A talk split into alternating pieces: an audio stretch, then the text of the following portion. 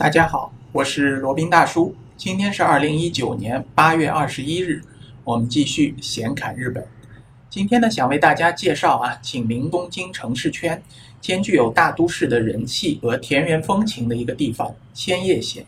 千叶县呢，日文叫千葉县，它和东京的关系呢，十分的紧密。我们所熟悉的，以为是位于东京的一些地方，比如说东京迪士尼、东京成田机场。其实呢，实际的位置都是位于千叶县境内的。离东京最近的、规模最大的奥特莱斯木更津三井奥特莱斯呢，也是在千叶县的木更津市。千叶县的地理位置是这样的啊，它三面被海围绕，北部呢是关东平原的一部分，地势比较平坦；东面和南面呢是太平洋，西面呢是东京湾，三面被海水围绕，形成了防总半岛。千叶这个名字啊，听上去还挺有诗意的，对吧？罗宾大叔每次听到千叶，脑海中总是想起千片落叶纷纷而下的场景，感觉还挺浪漫的。实际上呢，千叶地名的由来啊，据说是树叶数量众多、相当繁茂的意思。当然了，这没有一个明确的定论。千叶地名的由来呢，有很多种说法，这个呢，只是其中的一个说法而已。今天呢，就以观光游客的视角啊，想聊一聊到访千叶时绝对不容错过的一些观光景点。当然了，像久负盛名的东京迪士尼就不说了，大家都非常清楚的。第一个介绍的呢，是被称作日本的天空之镜的江川海岸。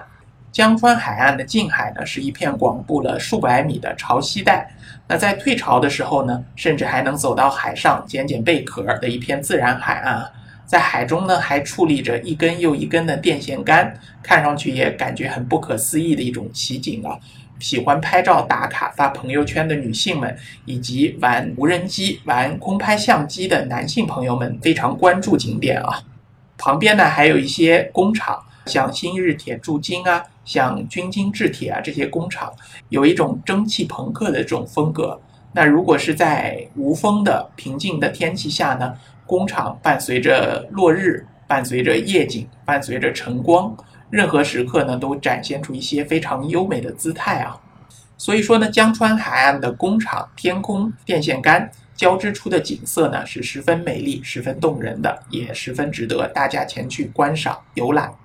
接下来呢是位于在船桥市内的人气公园，叫船桥安徒生公园。它是一座有着大型风车作为特色的公园。那随着四季的变换，花朵竞相绽放，特别是到了郁金香盛开的时期啊，仿佛就来到了丹麦啊。那有许多观光客为了一睹郁金香田以及风车的美丽景色呢，来到了这个公园。春天呢，船桥安徒生公园则化身成为人流如织的赏樱名所，许多船桥市的市民啊，也会来到这里赏樱。另外一个地方呢是普安市综合公园，在天气好的时候呢，从普安市综合公园呢就可以欣赏到东京跨海公路，是一个免费的场景啊，是一个免费的公园。公园内呢可以悠闲的享受一整天的海景与海风。公园内的尼哥尼哥广场，尼哥尼哥在日文里应该就是微笑的意思啊。尼古尼国广场呢，铺满着漂亮的绿色草坪。到了夏天呢，又变成了一个可以享受户外烤肉乐趣的一个露营场地啊。因为综合公园内呢，有受到相当关注的竞赛活动，叫红牛特技飞行锦标赛。在举办赛事的时候呢，会变得非常热闹。另外一个值得推荐的地方呢，是被选为世界前一百大灯塔的犬吠奇白色灯塔。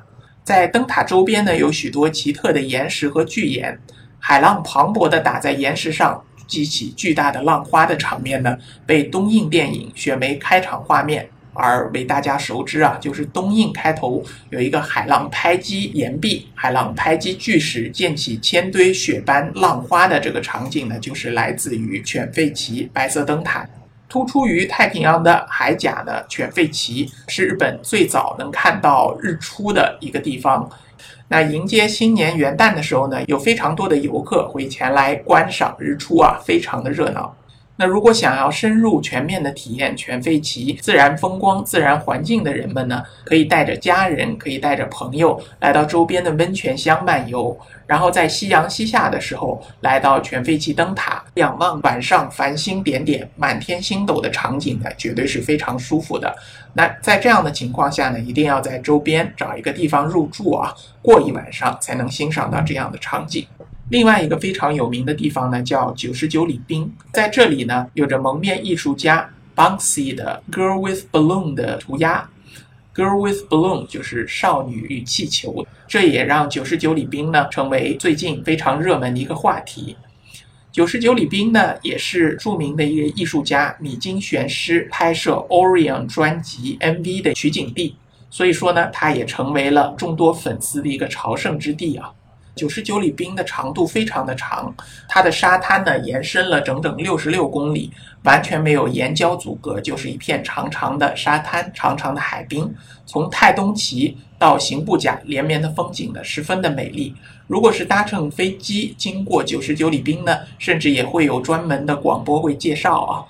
夏季来临的时候，因为临近首都圈，作为一个从东京都心就能到达的海水浴场呢，也非常受到东京市民以及周边居民的欢迎啊，非常非常的热闹。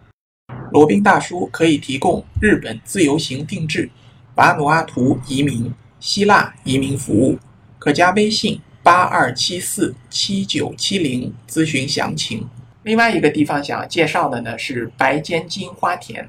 它位于国道四幺零号沿线，是一处可以一边享受被花香与海风包围，一边体验摘花乐趣的场所。那从每年的一月到三月间呢，有金盏花、紫罗兰等全都竞相绽放啊，适合前来摄影。花田附近呢，也有许多商店林立啊，你也可以购买新鲜摘下的鲜花回家装饰，或者送给自己心爱的人。白间金花田有一个绝景地点，绝对不容错过呢，被称为花之县，绝对值得前来一看啊！翠绿色的大海以及茂盛的山林映衬在五彩缤纷的花田之下呢，成为了不容置疑的绝美景色。带着小朋友的游客呢，绝对要来到千叶的鸭川海洋世界。那在这里呢，可以欣赏到虎鲸、海豚、海狮、白鲸这四种海洋动物的一个表演啊。在这个海洋世界里呢，有展示超过八百种、一万一千只的海洋生物。这座水族馆的吸睛之处呢，不用说，当然就是虎鲸了。在日本呢，能够见到虎鲸的水族馆仅仅只有两座。在这里呢，就是其中之一。所以，如果来到千叶的话，一定要去一下鸭川海洋世界。小朋友呢，绝对会在此流连忘返的。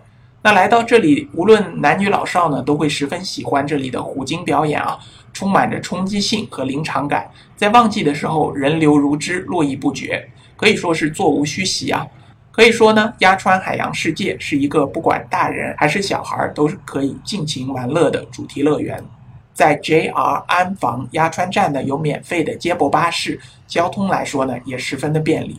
另外一个比较小众的地方呢，是位于世园市的小凑铁道，它是一个成立已经超过一百年的一个地方铁道啊，是喜欢拍照打卡的女孩儿以及铁道迷们都十分喜爱的线路。这里的风景也非常的值得一去啊！如果你是一个铁道迷，可以去那边打卡。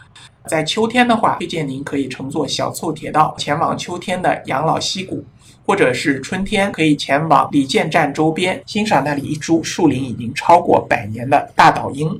乘坐列车的同时呢，可以尽情的感受世原市随着四季更迭的自然景观，也是非常舒服的。另外呢，如果是自驾的人群呢，千万不能错过位于东京湾上的木更津市人工岛，它也被称为叫海萤火虫休息站。它是连接了川崎市和木更津市的一个跨海公路上的停车区，在二零一九年四月份呢，以豪华客船为概念翻新的建筑物重新开幕，变身为一个可以一边眺望太平洋景致，一边休憩的场所。如果在天气晴好的日子呢，从海萤火虫还能够看见富士山啊，非常适合来兜风约会。如果是恋人两个人一起敲响幸福之钟呢？恋情就一定能够成功啊！这是一个浪漫的传说。接下来呢，如果是比较希望欣赏夜景、欣赏灯光秀的小伙伴呢，比较推荐千叶县境内的东京德国村。它是位于秀浦市内，重现德国田园风景的一个主题乐园呢。冬季期间呢，甚至有如果要看灯光秀，当然要到千叶市的德国村这样的说法。它也是日本夜景遗产场所认定的关东三大灯光秀场所。另外一个地方呢，是一个小岛啊。这个小岛呢，被称作人右卫门岛，面积呢不大，只有三万平方米左右，但是呢，却是千叶县内最大的一个岛屿了。你可以划着小船，人力前往这个小岛，不出五分钟就可以到达了。它不仅被选为新日本百景之一，而且呢，这里还有元赖朝当年躲藏的一个洞穴啊，历史迷可以去那边探访打卡一下。这个岛上还是有人居住的啊。当年是帮助了元赖朝的平野一族呢，如今还是居住在这个岛上。人右卫门岛呢，不管什么季节都盛放着各种各样的花朵和野花，能够在这个岛上享受海水浴，或者在礁岩上探险观光。所以说呢，虽然这个岛面积不大，但也是值得一去的。另外一个地方呢，是位于千叶县巨山的断崖峭壁，叫巨山的窥探地狱转望台。它是一个能够体验修行般感觉的一个绝景地点啊，因为有着很多的景点，比如说像一千五百名罗汉、百尺观音、石佛这些著名的景点，加上形状如同巨刀之刃一般的巨山展望台和称为天空之壁的采石场遗址，也是许多人会前往参观的一个地方。在这里呢，非常适合使用无人机摄影，拍出的照片、拍出的这个视频也非常的好看。虽然这里呢是一个徒步路线的景点啊，但其实更适合带着亲近自然的一个心情，轻松的前往观光的一个地方。可以在这里接收来自大自然的力量，让自己充电回血。总而言之呢，千叶县无论是春夏秋冬，都有许多充满魅力的观光景点。在一片自然景色烂漫的地方呢，邂逅平日难得一见的辽阔风景和绝美景观，一定能给你的心灵带来一份宽松舒适之感吧。所以说呢，千叶县非常值得一去。如果有机会去东京或者东京周边的话，也可以顺便前往观光。好了，那今天的这一期闲侃日本呢，就先到这里，我们下期再聊。